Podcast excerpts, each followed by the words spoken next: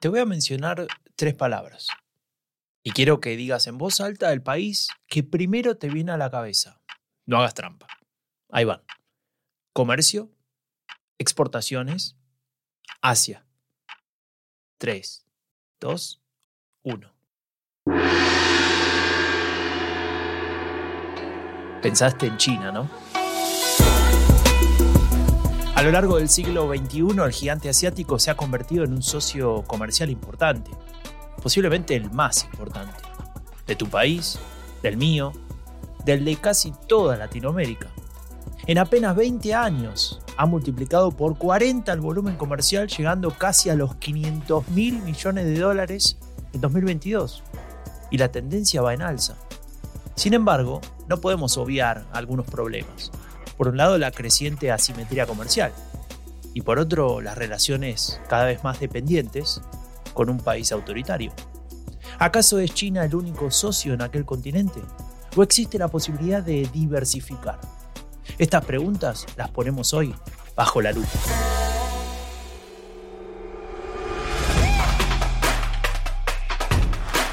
A veces hay que mirar dos veces.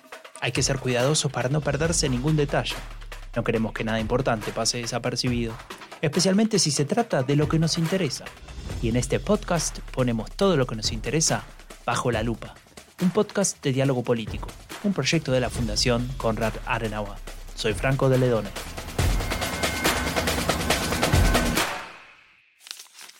El mundo es testigo de un fenómeno trascendental, el desplazamiento del eje del sistema internacional de Occidente a Oriente. Así comienza el texto, como toda introducción planteando un poco el panorama. Sigamos leyendo. Luego de muchos años bajo el dominio de influencia cultural, en este sentido para América Latina, Caribe, la tercera ola de democratización.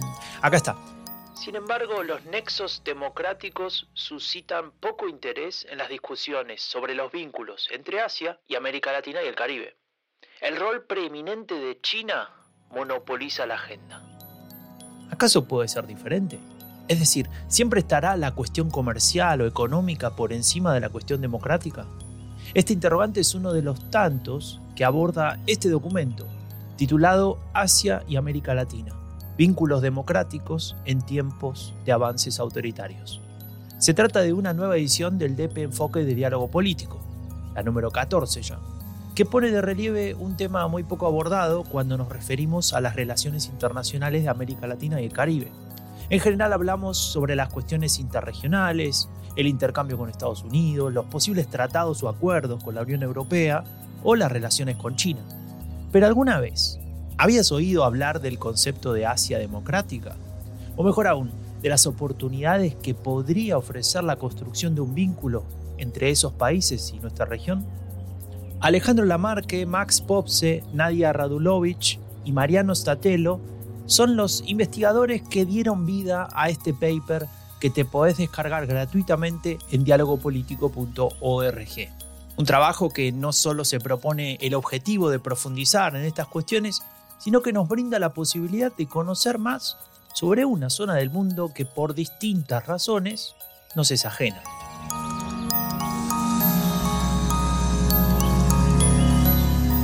Empecemos entonces por esa relación del desarrollo económico y la fortaleza democrática que mencionábamos previamente. Esa suerte de mito que presupone que la primera es condición necesaria para la segunda. Antes de la tercera ola de la democratización, el paradigma académico imperante asumía que la democracia estaba condicionada por la estructura económica, social y cultural de los países. Dicho brevemente, sin desarrollo económico, la democracia no era viable. Alejandro Lamarque es politólogo y profesor en la Universidad de Buenos Aires. Él explica que bajo esta lógica se sustentaron posturas benévolas de parte de académicos y élites políticas hacia los regímenes autoritarios que ostentaban buenos desempeños económicos como Corea del Sur, China, Singapur, Taiwán y Malasia.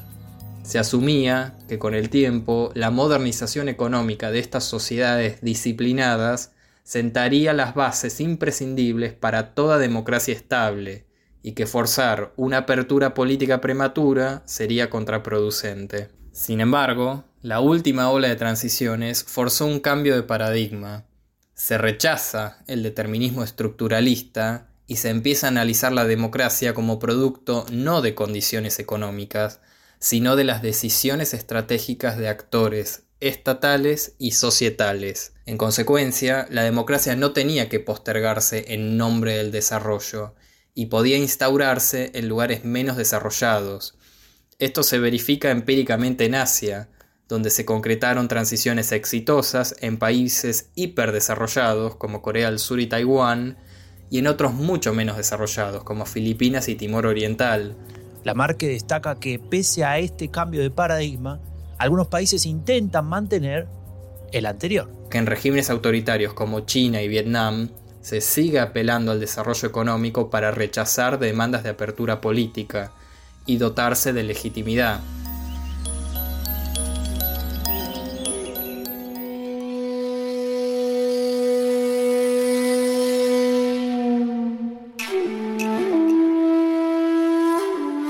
Al igual que en Latinoamérica y que en otros lugares del mundo, los regímenes democráticos no están necesariamente consolidados. Es decir, un país puede ser calificado de democrático, pero su sistema puede presentar ciertas fragilidades que terminan por constituir lo que se denomina como democracia defectuosa. En nuestro trabajo empleamos lo que se conoce como definición procedimental de la democracia, es decir, para que haya democracia no alcanza solo con tener elecciones libres y competitivas, sino también derechos civiles que deben ser garantizados por el Estado, como la libre expresión y el derecho a la asociación. Si se cumplen ambos criterios de forma sistemática, es posible afirmar que estamos frente a una democracia consolidada. En Asia existen varios ejemplos de ello en la actualidad, Japón, Corea del Sur y Taiwán. Sin embargo, los demás casos, que agrupamos con el rótulo de defectuosas, tienen déficits en ambos criterios. Un ejemplo de esto es Filipinas, que tuvo una transición democrática exitosa en los años 80 y desde entonces hay alternancia en el poder mediante elecciones competitivas. Y sin embargo, estas elecciones suelen darse en climas de intimidación y violencia bastante importantes. También allí la prensa suele ser objeto de hostigamiento por parte de las autoridades. El volumen de países democráticos en Asia es bastante menor en comparación a nuestra región. De hecho, apenas 13 de los 49 estados no son autocracias. En América Latina y el Caribe, solo 6 de los 33 estados soberanos pueden ser categorizados como autoritarios, según los diversos índices que consultamos regularmente como Freedom House, VIDEM y el Economist Intelligence Unit. Pese a todo, aquel conjunto de 13 naciones asiáticas con sistemas democráticos, consolidados o defectuosos, configuran lo que el paper denomina Asia democrática.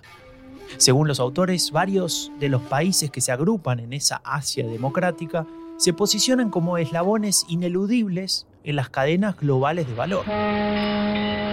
En efecto, Datos del Banco Mundial indican que el PIB combinado de 27 democracias de América Latina y el Caribe es casi triplicado por el PIB de Asia Democrática.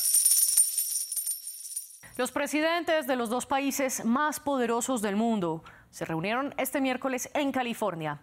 El mandatario estadounidense Joe Biden recibió a su homólogo chino Xi Jinping en un encuentro calculado al detalle y también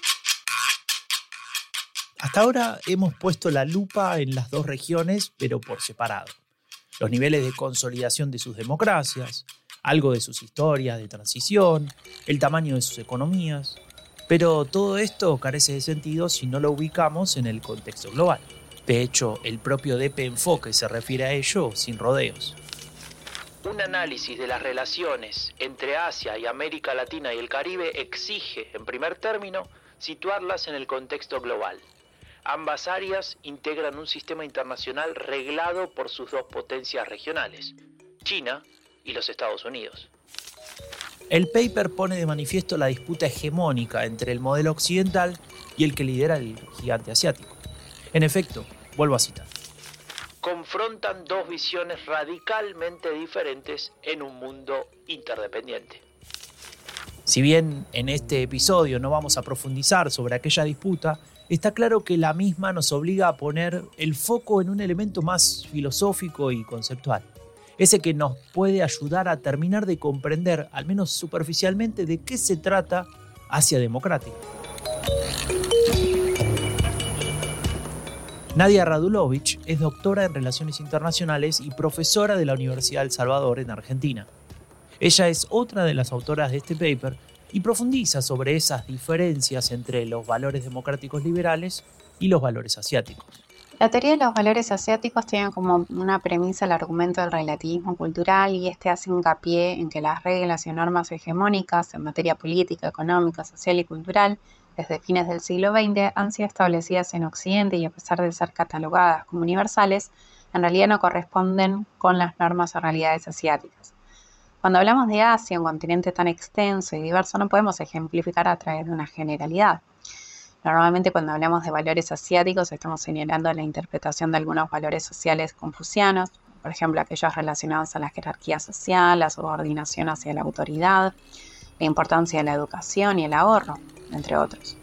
Radulovich pone el acento en otra cuestión muy importante un rasgo común incluso en la mayoría de las sociedades a lo largo del continente asiático es la noción de la comunidad, sociedad versus la noción de individuo persona. Por ejemplo, a lo largo de la historia, los grandes filósofos occidentales se han ocupado del estudio de la ontología, o sea, el estudio del ser. Y la mayoría de las filosofías orientales, el estudio del ser o la ontología no es un eje central, sino más bien eh, vemos la importancia de la constitución de la comunidad, o en otras palabras, la persona es en tanto que pertenece a su comunidad es parte de una sociedad construida justamente a partir de un consenso común. Y tal vez este es el punto central en lo que hace la diferencia con las democracias liberales occidentales, entender esta cuestión del individuo y comunidad. Hoy hemos conocido más sobre Asia Democrática, un conjunto de países que nos hace pensar un poco más allá de China cuando nos referimos a ese continente. ¿Será acaso una oportunidad de explotar para las relaciones internacionales de América Latina y el Caribe? ¿Una posibilidad de diversificar? ¿Un mercado por descubrir? En el próximo episodio de Bajo la Lupa trataremos de vislumbrar si esa relación con Asia Democrática tiene futuro para nuestra región. Mientras tanto, ingresa a dialogopolitico.org para leer más sobre la política global y latinoamericana. Allí también te podrás descargar la nueva edición del DP Enfoque. Y no te olvides de registrarte en el newsletter para recibir cada semana lo más relevante en tu email. Yo soy Franco de Ledone y esto fue Bajo la Lupa, un podcast de diálogo político, un proyecto de la Fundación Konrad Adenauer. Nos escuchamos muy pronto.